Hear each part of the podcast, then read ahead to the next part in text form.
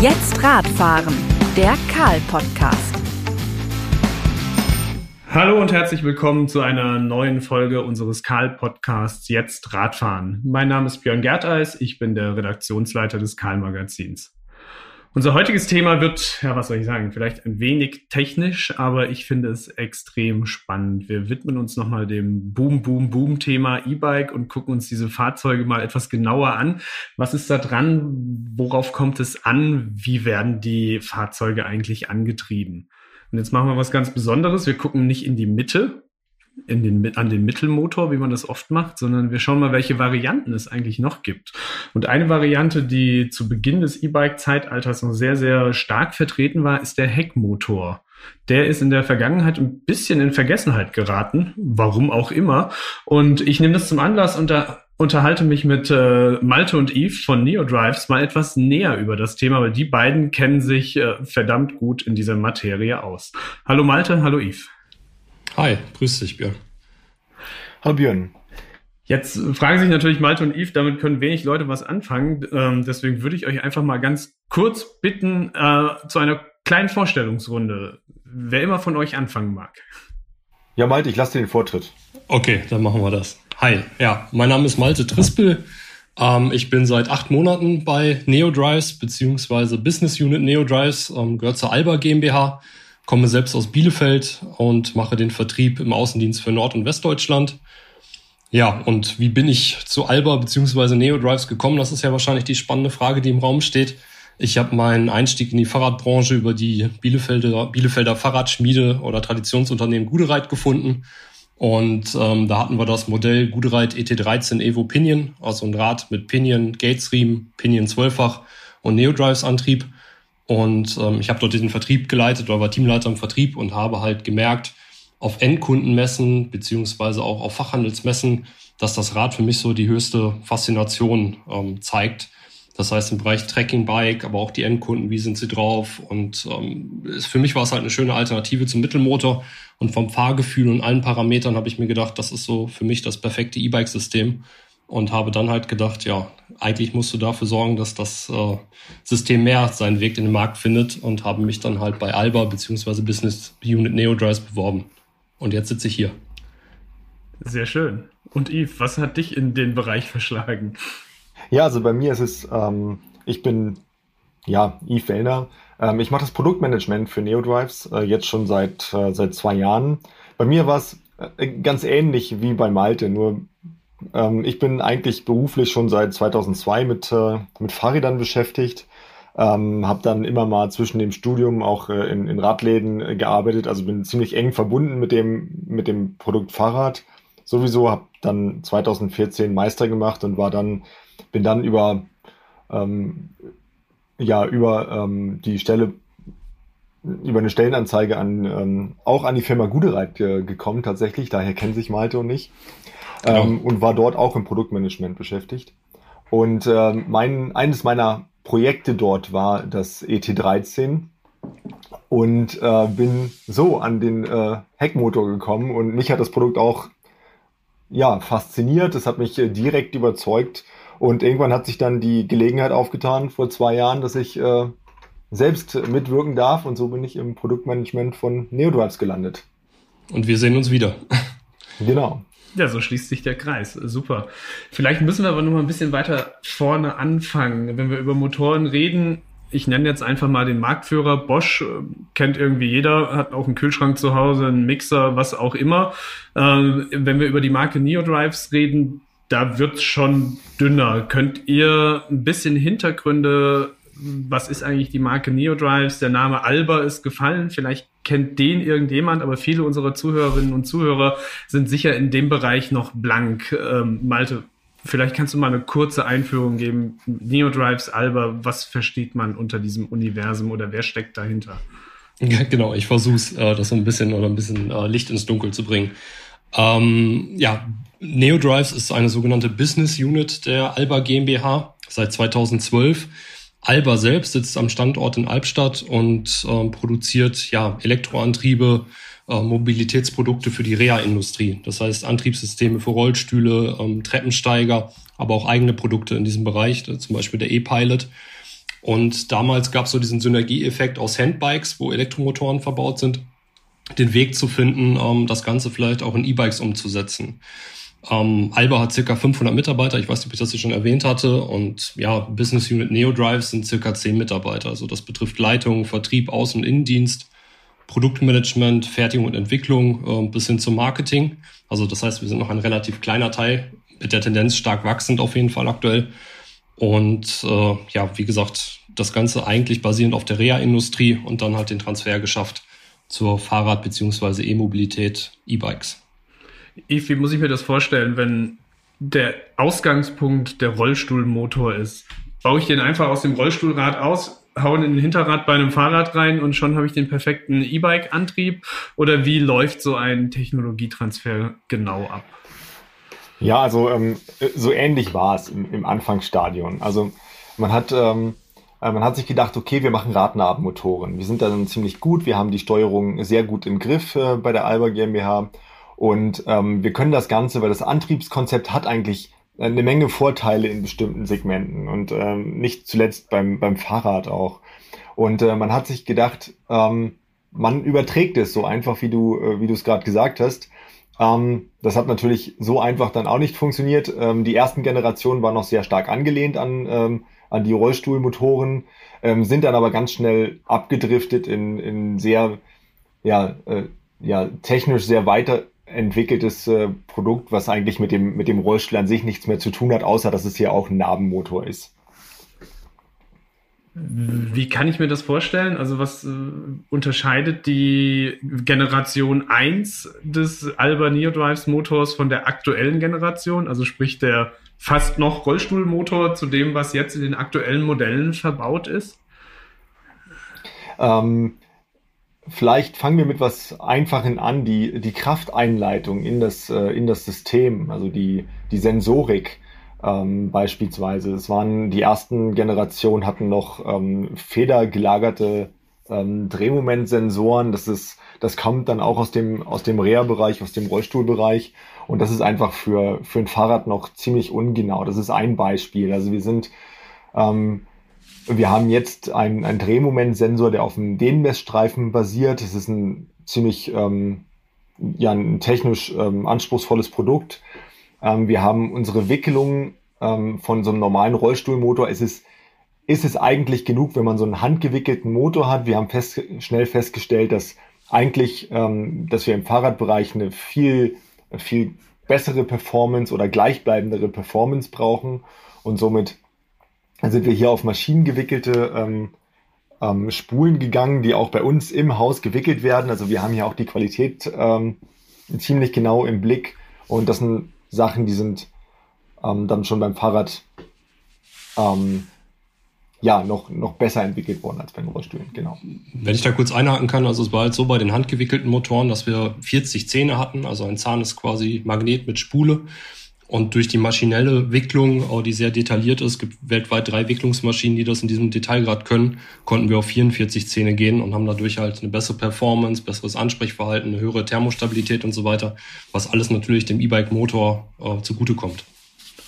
Jetzt sind wir aber auch schon ganz schön tief in die Materie eingedrungen mit 44 Zehen, handgewickelt, Maschinen gewickelt. Vielleicht machen wir einfach noch einen, noch mal einen kleinen Schritt zurück. Also zum einen, so habe ich euch jetzt verstanden, war der Technologietransfer aufs Hinterrad eine sehr einfache Lösung in Anführungszeichen. Es wäre komplizierter gewesen, den Motor an eine andere Position am Fahrrad zu bringen. Aber sicher sind auch die Eigenschaften, die so ein Heckmotor hat, was, was ihr gesagt habt, ja, das passt total gut. Das ist für einen Fahrradfahrer eine Position, da bekommt er eine Unterstützung, mit der er sich wohlfühlt. Was macht denn das Fahrgefühl von so einem Heckmotor aus, um einfach mal so ein paar Grundlagen zu setzen? Wie, wie fühlt es sich an für all die, die noch nie auf so einem Fahrrad mit äh, dem Schub von hinten gefahren sind? Was ist das Gute an der Geschichte?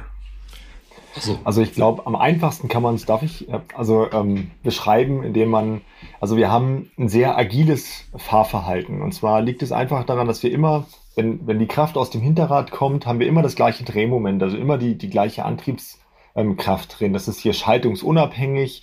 Und so hat man bei jeder Geschwindigkeit dann immer dieses Rückenwindgefühl. Also jeder, der das mal, mal gefahren hat, der ähm, ja, steigt mit einem mit Lächeln ab von dem Rad und äh, merkt dann schon die, man, man spürt es. Es ist einfach ein ganz anderes Fahren als mit einem anderen Antriebskonzept wie ähm, Mittelmotoren oder Frontmotoren.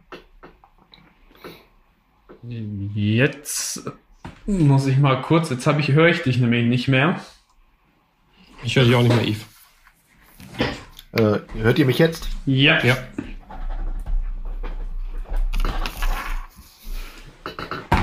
Gut, dann müssen wir da nochmal kurz den Einstieg finden. Es ist ein ganz anderes Fahrgefühl als und dann warst du ungefähr weg. Ein ganz anderes Fahrgefühl, ähm, wie beispielsweise mit anderen Antriebskonzepten, ähm, Mittelmotoren etc. Das macht den, den Haupt, das Fahrgefühl ist, glaube ich, hier der Hauptunterschied, den, den ein Fahrradfahrer wirklich ähm, spürt. Schon direkt bei der ersten Probefahrt. Malte, du siehst aus, als ob du was ergänzen möchtest. Nee, das ist äh, vollkommen richtig, was der Yves gesagt hat. Und ähm, ja, für mich war das halt wirklich damals so dieser Aha-Effekt, wenn man ähm, eine Produktrange hatte, die vorrangig auf Mittelmotor basiert äh, war und dann halt trotzdem, wie von Yves entwickelt, das Neodrives-Rad ähm, auf den Messen dabei hatte. Und immer wenn du die Leute im Vergleich draufgesetzt hast, das waren halt äh, klassische Tracking-Messen oft, so vom Produktprogramm halt auch, ähm, hast halt immer die Leute mit einem Lächeln von dem Rad ähm, oder so sind die Leute einem entgegengekommen. Ne? Also die, die Fahrfreude, agiles Ansprechverhalten, das Rad ist total leise, weil wir ja keinen, keinen getriebebehafteten Motor haben und diese gleichbleibende Performance mit einem ja, kontinuierlichen Drehmoment. Also man kann theoretisch sogar relativ schaltfaul fahren und hat halt wirklich immer einen sehr kraftvollen Vorschub. Ich finde dieses viel zitierte Lächeln, man hört es ja immer wieder, wenn man über E-Bikes spricht, siehst du aber auch, wenn Leute von einem Mittelmotor absteigen. Also ich glaube, dieses Gefühl, bei uns nicht, grinsen sie ein bisschen mehr. oh, jetzt kommt der große Grinswettkampf statt. Ich, ich, statt, bin, ich bin Vertriebler, ich muss das sagen. Auf jeden Fall. Ähm, vielleicht könnt ihr da noch ein bisschen skizzieren, wenn ihr das Heckmotorensystem abgrenzen sollt in Richtung Mittelmotor. Also was bekomme ich mit einem Mittelmotor, was mir das Hecksystem nicht liefern kann? Und auf der anderen Seite, was kann der Heckmotor besser als der Mittelmotor? Weil es gibt ja Tatsache viele auch jetzt Hörerinnen und Hörer, die stehen vor der Kaufentscheidung, was brauche ich eigentlich? Und da sind die Abgrenzungen natürlich das Wichtige. Warum soll ich denn auf das Heckmotorensystem gehen oder auf das Mittelmotorensystem? Yves, vielleicht hast du da ein paar Argumente. Also das ist ganz, ähm, es ist natürlich, ich muss mal aufpassen, dass ich dann nicht wieder zu technisch werde, wenn ich die äh, Sache erkläre, aber der Haupt, also was, was macht unseren, unseren Motor da aus? Warum sage ich, wir haben immer das gleiche Drehmoment? Ähm, wir haben in Anführungsstrichen nur 40 Newtonmeter. Und diese 40 Newtonmeter haben wir aber auch bei höherer Geschwindigkeit und im letzten Gang.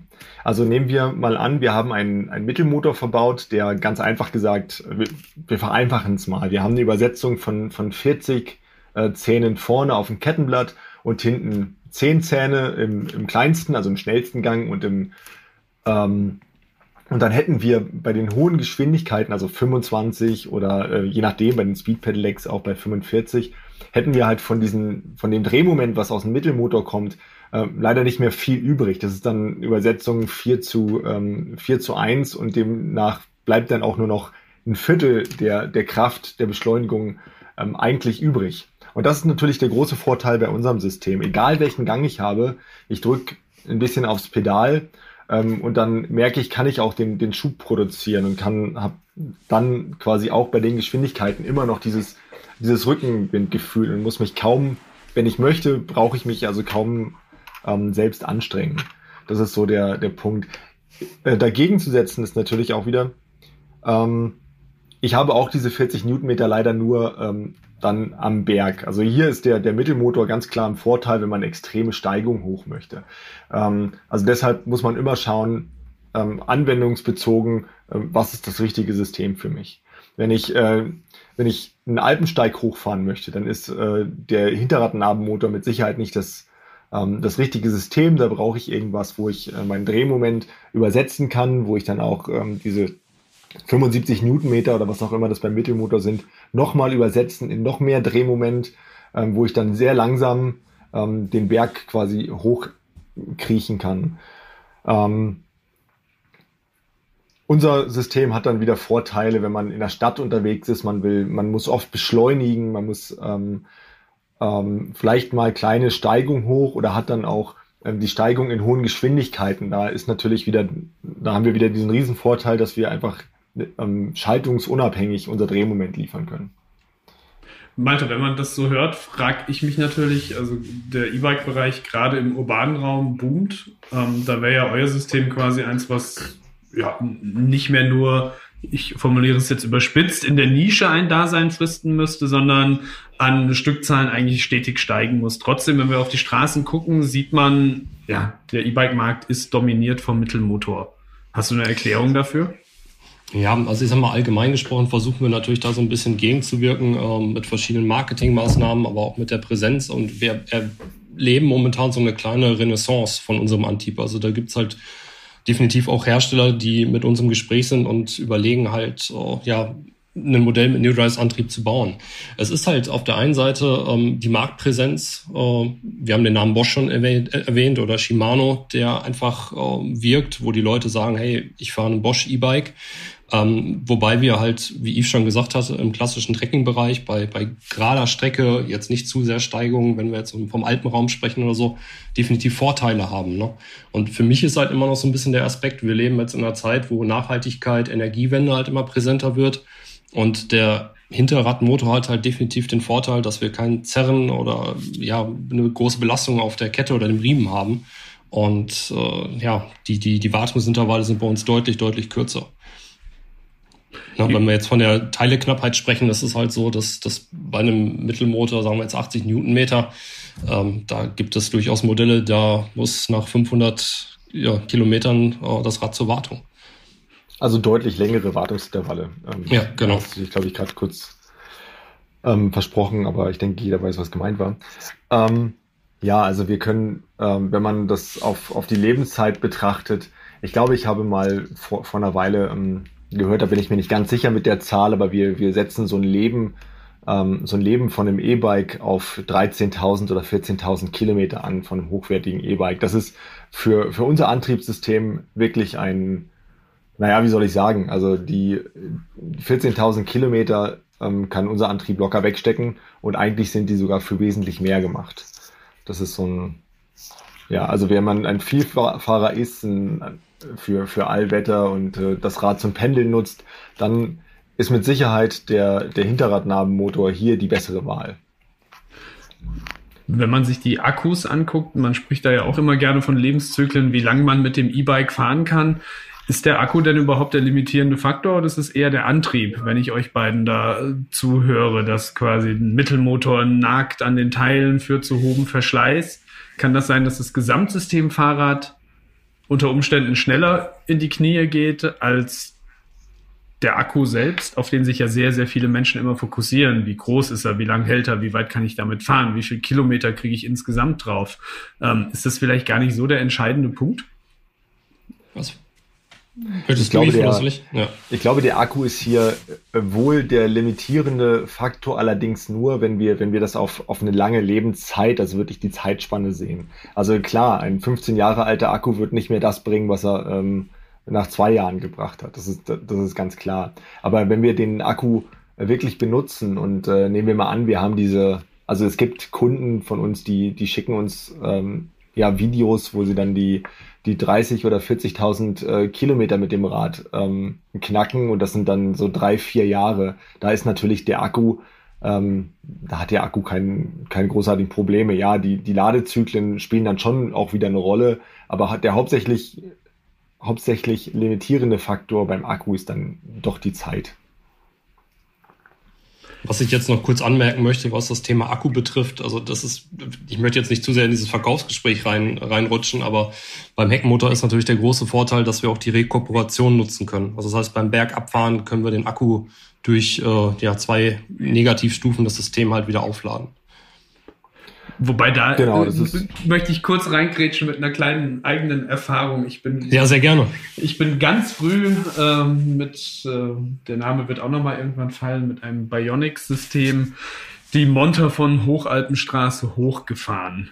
Das waren irgendwie 1000 Höhenmeter. Ähm, das System hat ungefähr genauso gekeucht wie ich, weil wir haben es ja eben schon besprochen. Für alpines Gelände ist jetzt der Hecknabenmotor nicht unbedingt Mittel der Wahl. Ähm, aber auf der Abfahrt konnte ich dann quasi diese 1000 Höhenmeter runter auch mal die Rekuperation ausprobieren. Und ich muss sagen, ich war da schon echt enttäuscht. Also ich glaube, ich Wie viel von, Prozent konntest du laden? Ja. Am Ende waren es vielleicht 10 Prozent. Aber okay, wann äh, komme ich schon mal in die Lage, dass ich 1000 Höhenmeter runterfahren kann? Das bringt mir ja im Alltag relativ wenig, wenn ich irgendwie 15 Kilometer zum Job pendel. Da kann ich froh sein, wenn ich die 50, 60 Höhenmeter vielleicht drin habe, äh, hier wo ich wohne. Ähm, insofern, ich finde, die Rekuperation, bringt die wirklich was? Also ich habe ein Beispiel. Ähm, ich habe keine 1000 Meter, die ich hier anbieten kann, aber ich habe vor kurzem, äh, ich weiß gar nicht genau, wie viele Höhenmeter es waren. Es könnten 500 Höhenmeter gewesen sein. Ähm, es war eine Strecke von äh, Malte, hilf mir, das waren ähm, in Brixen, in Brixen das, genau. den, den Berg hoch. Ähm, ich, ich weiß, dass ich mit 100% Akkuladung losgefahren bin. Das waren 45 km/h Rad. Ich bin den, äh, den äh, Blose, so heißt äh, der Berg dort, äh, hochgefahren, ähm, die Straße entlang, weil ist ja auch ein Speed Pedelec gewesen. Und äh, bin oben mit 40%, ähm, mit 60% ähm, Akku ähm, angekommen und äh, bin von dort dann runter rekuperiert. Also ich habe die Rekuperation immer voll benutzt und bin dann so mit 30, 35 Kilometer pro Stunde da runtergerollt und hatte unten dann wieder ähm, 70 Prozent im, im Akku. Das heißt, ich habe hier, ja, 10 Prozent sind es nicht, aber ich habe dann äh, 10 Prozent dann mehr wieder im, ähm, im Akku drin gehabt. Und das fand ich ist schon, das hat sich schon gelohnt. Aber natürlich hast du recht. Ähm, wir fahren nicht, ähm, wir nutzen nicht ständig solche Berge oder wir fahren auf dem Heimweg ähm, nicht immer so lange Strecken äh, nach Haus. Aber ich habe hier ähm, bei mir auf der Schwäbischen Alb habe ich ähm, auch 250 Höhenmeter bis, äh, bis zur Arbeit tatsächlich. Und wenn ich äh, von da oben runterkomme, dann nutze ich die Rekuperation natürlich nicht zum Laden, das mache ich meistens in der Firma, ähm, aber zum Bremsen. Das ist hier nochmal, ich habe ein Lastenrad, also ein kleines äh, Family Cargo Bike und da ist es echt ähm, eine Riesenhilfe, weil ich nicht ständig äh, einen Krampf in den Händen haben muss, ähm, weil ich gleichmäßig darunter bremsen muss, sondern ich kann hier die Rekuperation nutzen und äh, komme unten entspannt an und kann mit einer gut sicheren Geschwindigkeit dann auch da den Berg runterfahren. Vielleicht kannst du für unsere Zuhörerinnen und Zuhörer kurz mal sagen, wie hoch ist denn da oder wie kann man sich den Bremseffekt vorstellen, wenn der Motor bremst? Ähnlich wie beim Auto oder wie ist die Motorbremse? Wenn ich die Rekuperationsstufe 2 nutze und ich habe ungefähr ein Gefälle von 5%, dann, äh, dann werde ich nicht weit rollen, dann wird mich das Gerät anhalten. Okay, dann ist es eine richtige Bremse. Ja, das ist, allerdings muss man hier auch, das muss man immer trotzdem noch mit Vorsicht betrachten. Also ähm, ich kann nicht wie beim Auto die, die überschüssige Energie irgendwo in äh, irgendwo abbauen, in Temperatur abbauen. Das geht beim, beim Fahrrad nicht. Wenn der Akku voll ist, dann kann ich so gut wie gar nicht rekuperieren. Also ich kann natürlich nur so viel rekuperieren, wie ich auch Energie wieder irgendwo einspeisen kann. Das heißt, unter Umständen ist der Akku mal, mal doch voll, ähm, wenn ich dann äh, den Berg runterfahre und dann zu voll, dass ich eine Bremswirkung spüre. Also ähm, ja, je nachdem, wie hoch der Rekuperationsstrom ist, ist dann natürlich auch die Bremswirkung. Die beste Bremswirkung hat man, wenn die Batterie ähm, ja so ab ich würde sagen, ab 80 Prozent runter. Ähm, da hat man dann schon eine ziemlich gute Bremswirkung und kann es auch äh, nutzen. Du hast eben äh, bei deiner Anekdote aus Brixen erzählt, du warst auf einem Speed Pedelec unterwegs. Ähm, vielleicht für alle, die es nicht ganz genau wissen, das sind dann die E-Bikes in Anführungszeichen, die den Fahrer bis 45 km/h unterstützen, also richtig schnelle Dinger, äh, perfekt, um zur Arbeit zu commuten, wenn die Strecke ein bisschen länger ist. Und äh, was ich euren Ausführungen entnommen habe, äh, Malte, ist da natürlich auch der Motor, wenn er hinten sitzt, kein ganz so schlechtes Auswahlkriterium. Warum ist ein S-Pedelec mit einem Hecknabenmotor im Vergleich zu einem Mittelmotor vielleicht Tatsache die bessere oder auch die richtige Wahl? Also bei uns ist es so, wir führen das Z20 RS-System. Das ist das System, was wir für die S-Pedelecs nutzen seit 2020 oder haben es eingeführt im Markt. Und das wird sehr gut angenommen. Also das ist so, dass ähm, das S-Pedelec mit einem Radnabenmotor hinten die Geschwindigkeit sehr gut hält. Und wir kommen halt auch wirklich an diese Höchstgeschwindigkeit von 45 Kilometer pro Stunde sehr gut ran. Das heißt, der Fahrer selbst, der diese Geschwindigkeit nutzt, hat ein gleichbleibendes Drehmoment, hat halt einen, einen entsprechend hohen Gang gewählt, muss nicht so viel mittreten. Also der Motor schiebt halt über die gesamte Fahrdauer und die Geschwindigkeit gleichmäßig an. Wenn wir einen Mittelmotor nehmen für ein S-Pedelec, muss man viel stärker treten, hat eine höhere Frequenz und auf der anderen Seite erreicht man auch nicht wirklich diese 45 Kilometer pro Stunde. Wobei, ich bin schon mal mit einem Mittelmotor S-Pedelec auch 45 gefahren. Allerdings äh, muss ich ehrlich zugeben, es wurde dann irgendwann schon ganz schön anstrengend, mal eine längere, ich, genau. eine längere Strecke auf dem Niveau zu fahren. Also wenn ich hm. Yves äh, Ausführungen vorhin richtig verstanden habe, du hast es eben auch nochmal erwähnt, ist also der große Vorteil, dass ich dieses Drehmoment auch in den höheren Regionen leicht entfalten kann. Genau, also es bleibt einfach Oder vollständig einfach erhalten. Da. Genau, korrekt. Und dadurch äh, macht es das Fahren wirklich unglaublich angenehm und nicht anstrengend. Also man kann wirklich die, die 45 äh, durchfahren, ohne dass man äh, hier großartig ins Schwitzen kommt. Also klar, man kann den Motor immer so nutzen, dass man auch selbst viel mittritt. Und auch wenn man über die 44, äh, 45 Kilometer pro Stunde hinaus möchte, das klappt natürlich nicht. Da bräuchte die, das kann der, der menschliche Körper äh, kaum leisten, es sei denn, man hat mal ein bisschen Gefälle. Ähm, da kann man sich dann trotzdem nach auspowern. Ähm, es soll ja immer noch ein Fahrradfahren bleiben. Aber wenn man es nicht tut und nur ein bisschen Kraft aufs Pedal bringt, kann man trotzdem die 45 ähm, halten und äh, durchfahren. Das macht es natürlich für Pendler sehr attraktiv. Ich wollte gerade sagen, in der aktuellen Situation eigentlich äh, das perfekte Gefährt für jeden, der da über, darüber nachdenkt, das Auto stehen zu lassen, mit dem Fahrrad, E-Bike, S-Pedelec zur Arbeit zu fahren. Merkt ihr denn schon irgendwie ein sich änderndes Nachfrageverhalten, gerade im Bereich der äh, schnellen Pedelecs? Ähm, international gesehen ja. Also was jetzt so zum Beispiel die Benelux-Staaten angeht, auf jeden Fall national auf Deutschland gesehen ist es von der politischen Gesetzgebung halt noch etwas schwierig.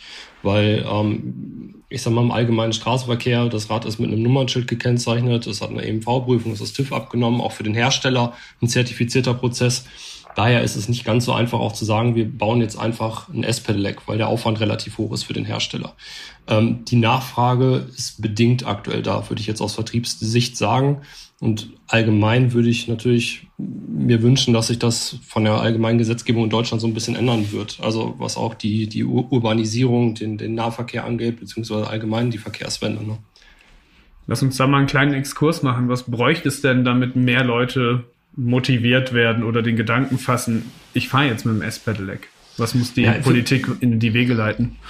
Naja, ich sag mal so, Yves und ich haben vorhin noch drüber diskutiert, wie man das am besten oder politisch korrekt ausdrückt. Also ich sag mal, wenn wir einen Porsche haben, der 300 fährt, ähm, nehmen wir dann auch natürlich an, dass der mit seinem Fahrzeug ähm, 50 km/h in der Innenstadt fahren kann.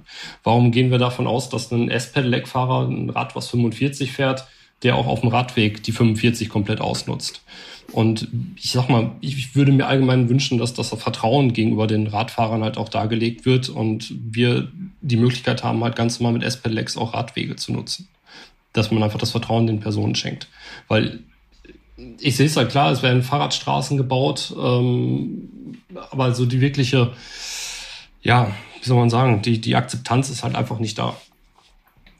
Genau, ich glaube auch, dass hier noch die, die größte Hürde äh, die, die Angst ist, ähm, was falsch zu machen für den, äh, für den Radfahrer. Also wir genau. haben, das wurde in den ersten Jahren des Speed Pedelecs wurde das immer ganz groß an die Glocke gehängt. Du darfst nicht auf allen Radwegen fahren, äh, du musst äh, einen Helm tragen, ähm, du musst ein Versicherungsnummernschild haben. Das wurde immer alles so kompliziert und umständlich ähm, auch in den Medien verbreitet.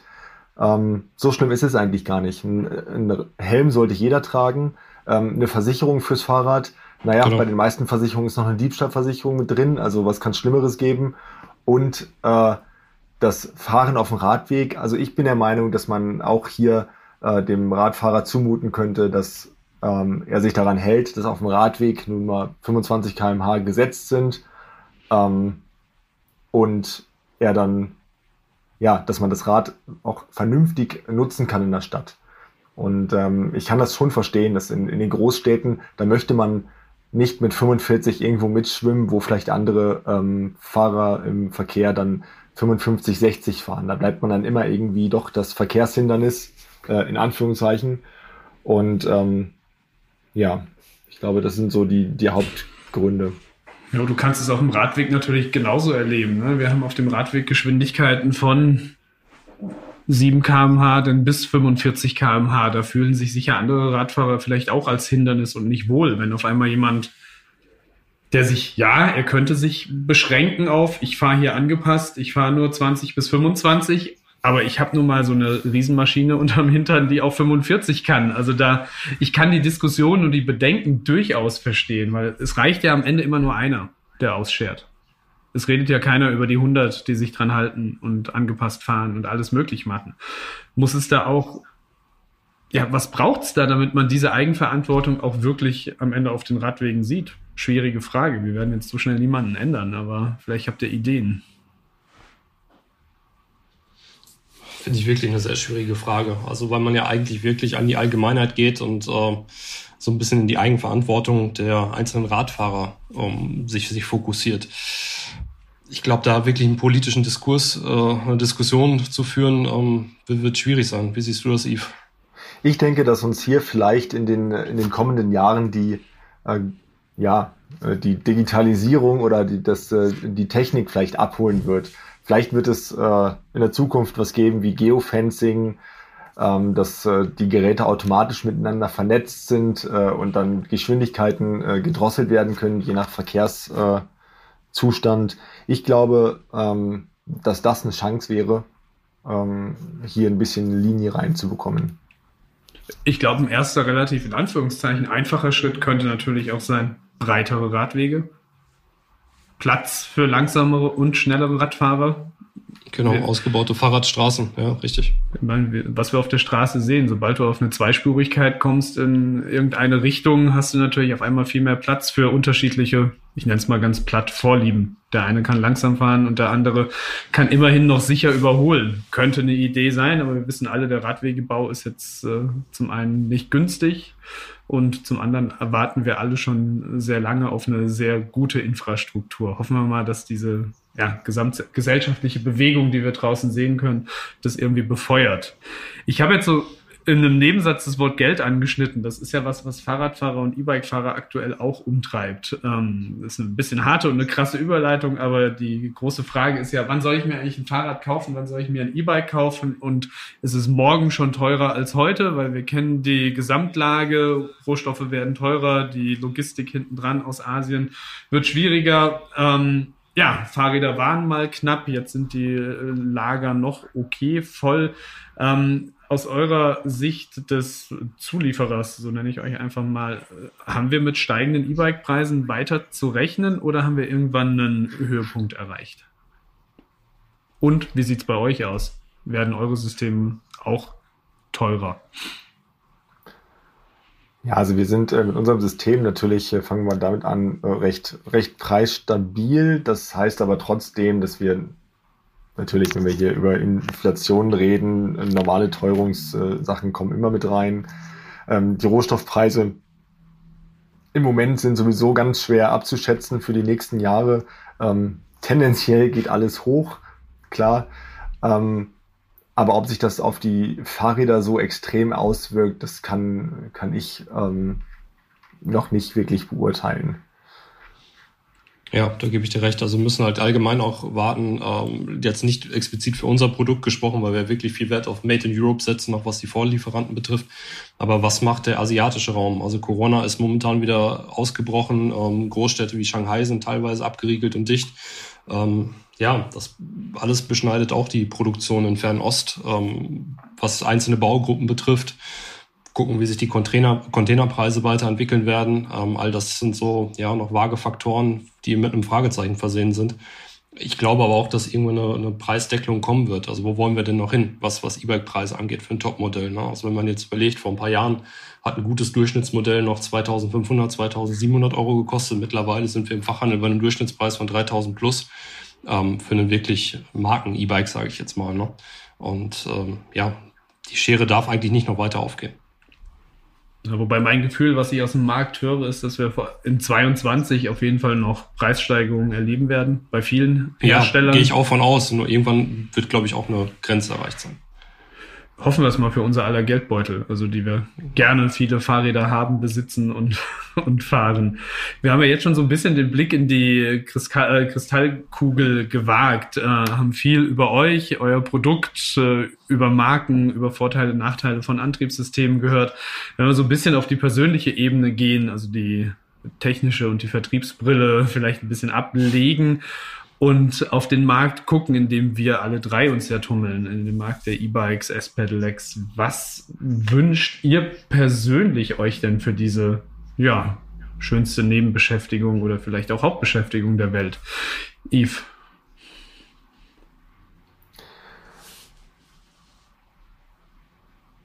Ja, also ich, äh, ich denke ähm, für mich selbst, ähm, ich würde mir einfach wünschen, dass noch viel, viel mehr Leute Fahrrad fahren. Ähm, wenn die Städte leerer werden, äh, die Leute mehr aufs Fahrrad steigen, die, ähm, die ganze, ja, ähm, von mir aus auch dann die Elektromobilitätswende in, in Richtung äh, Fahrrad gezogen wird, das wäre natürlich äh, ein Traum für mich. Ähm, durch die Stadt fahren ähm, und äh, keine Autoabgase schnuppern. Das wäre so mein Zukunftswunsch. Malte? Ja, von meiner Seite, also mit meiner Brust schlagen so zwei Herzen. Also auf der einen Seite fahre ich sehr gern Auto, muss ich ehrlich gestehen. Ähm, auf der anderen Seite bin ich natürlich auch voll äh, ja, Fahrrad fokussiert und das jetzt nicht nur beruflich geprägt, sondern auch privat. Ähm, ich würde mir einfach wünschen, was, was den Städteverkehr angeht, die Urbanisierung, dass wir da wirklich mehr das Fahrrad fokussieren ähm, weil Elektromobilität, äh, wenn ich halt beruflich bedingt durch, durch Bonn, äh, München oder ich sag mal jetzt die Großstädte fahre, frage ich mich, wie wir halt wirklich von der Infrastruktur das, das Autoladen halt so darstellen sollen. Und Fahrräder nehmen tendenziell ein bisschen weniger Platz weg und mit Fahrradparkhäusern, ähm, einer guten Infrastruktur könnten wir da wirklich ähm, ja, deutlich, deutlich mehr Mobilität für viele Personen ähm, ja, realisieren. Auch die Akzeptanz, was Lastenräder zum Beispiel angeht, die halt mehr einsetzen. Ähm, ich würde mir persönlich noch wünschen, dass, was die Autolobbyisten angeht und die ganzen Verbände und die Fahrradindustrie, dass da oft wirklich Diskussionen geführt werden, die äh, ein bisschen mehr Toleranz und auch, äh, dass man sich mehr annähert und nicht immer dieses klassische, das ist jetzt mein Bereich, das ist mein Bereich, was Lobbyismus und so weiter angeht, sondern dass man wirklich, äh, ja, ich habe mich auf dem Messen mit jemandem unterhalten, der in einem großen Fahrradverband arbeitet und der hat sehr stark seine Meinung vertreten, aber so am grünen Tisch findet man oft nicht so wirklich die, ja, die, die, die, äh, eine Entscheidung, die halt für beide Seiten irgendwie okay ist. Und ich wünsche, würde mir wünschen, einfach auch in der aktuellen Zeit, dass man wieder mehr ein Miteinander fokussiert. Und ich sehe es ganz häufig, was jetzt mein Bundesland angeht. Es werden Fahrradstraßen gebaut, ähm, es werden Fördergelder ausgegeben, aber teilweise für Straßen, wo ja wirklich keiner mit dem Fahrrad unterwegs ist. Da geht es um Prestigeobjekte und nicht das, was der Fahrradfahrer in der jeweiligen Stadt eigentlich wirklich braucht, wo der Berufsver Berufsverkehr ähm, ja wirklich äh, oder wo am Berufsverkehr teilgenommen wird, wo man die Autostraßen entlasten könnte. Und das ärgert mich halt manchmal so ein bisschen. Also da müsste man wirklich ein Auge drauf haben, mit den äh, Radfahrern vor Ort in der Stadt äh, eine Möglichkeit finden, wirklich Fahrradstraßen zu bauen, wo auch der eigentliche Verkehr stattfindet und nicht einfach Gelder verschwenden, um äh, Prestigeobjekte in die Welt zu setzen. Yves, du sahst so aus, als ob du noch irgendwas ergänzen möchtest. Ähm, nee, ich bin, ähm, ich denke, ähm, Malte hat es ganz gut getroffen. Das denke ich nämlich auch und ich würde sogar fast so weit gehen, dass es eigentlich ein äh, prädestiniertes Schlusswort war, weil Malte hat im Prinzip alles angesprochen, was uns Fahrradfahrer so bewegt. Also ich glaube, wir kommen in Richtung Mobilitätswende nur zusammen, auch mit den Leuten hinterm Steuer und mit äh, der Politik und mit den lokalen Gemeinden gemeinsam. Und das Wichtige ist ja immer, äh, mein Lieblingsbeispiel, wir sind ja am Ende, so wie Malte es gesagt hat, wir sind ja nicht nur Radfahrer, wir fahren auch mal Auto, wir kennen die Bedürfnisse von allen. Und ich glaube, diese Bedürfnisse muss man irgendwie abwägen und gucken, gucken, wie wir für uns gemeinsam das Beste rausholen können. Insofern, Malte, herzlichen Dank für dieses fast schon perfekte Schlusswort. Ähm, ich möchte mich nochmal explizit bei euch beiden bedanken. Ich fand es total spannend, mal in ein kleines Bauteil, aber doch wichtiges Bauteil eines E-Bikes ein bisschen mehr in die Tiefe hinabzusteigen, ein bisschen mehr kennenzulernen und auch äh, die Kontraste herauszuarbeiten zu anderen Antriebsarten. Äh, und ich finde, liebe Zuhörerinnen und Zuhörer, immer wenn ihr mal eine Möglichkeit habt, auch ein anderes Antriebssystem auszuprobieren, ist es jetzt egal, ob es der Mittelmotor von Bosch, Shimano, Brose ist oder aber auch der Heckmotor. so richtig erfahren, was es bedeutet, auf diesem Antrieb zu fahren, das könnt ihr nur, wenn ihr drauf sitzt. Also meine Ermutigung, testet euch aus, guckt, wie funktioniert das eine System im Vergleich zum anderen. Und ich bin mir sicher, dass sich äh, sehr viele nach einem Fahreindruck dann überraschend für einen selbst, auch für einen Heckmotor entscheiden werden, weil man muss es einfach erlebt haben. Lachen, da bin ich immer noch überzeugt von, tut man egal, ob es der Mittelmotor ist oder der Heckmotor. Aber ich finde, man braucht einfach dieses Gefühl und dieses Erlebnis und dann trifft man für sich und seinen jeweiligen Einsatzzweck genau die richtige Wahl. Also nochmal ein herzliches Dankeschön für eure Zeit. Mir hat es großen Spaß gemacht. Yves Malte bleibt gesund und munter. Ja, vielen Dank. Hat äh, uns auch vielen sehr Dank. viel Spaß gemacht. Äh, das kann ich nur zurückgeben. Und danke für die Chance, äh, ja, uns äh, oder beziehungsweise NeoDrives den Heckmotor hier nochmal zu präsentieren.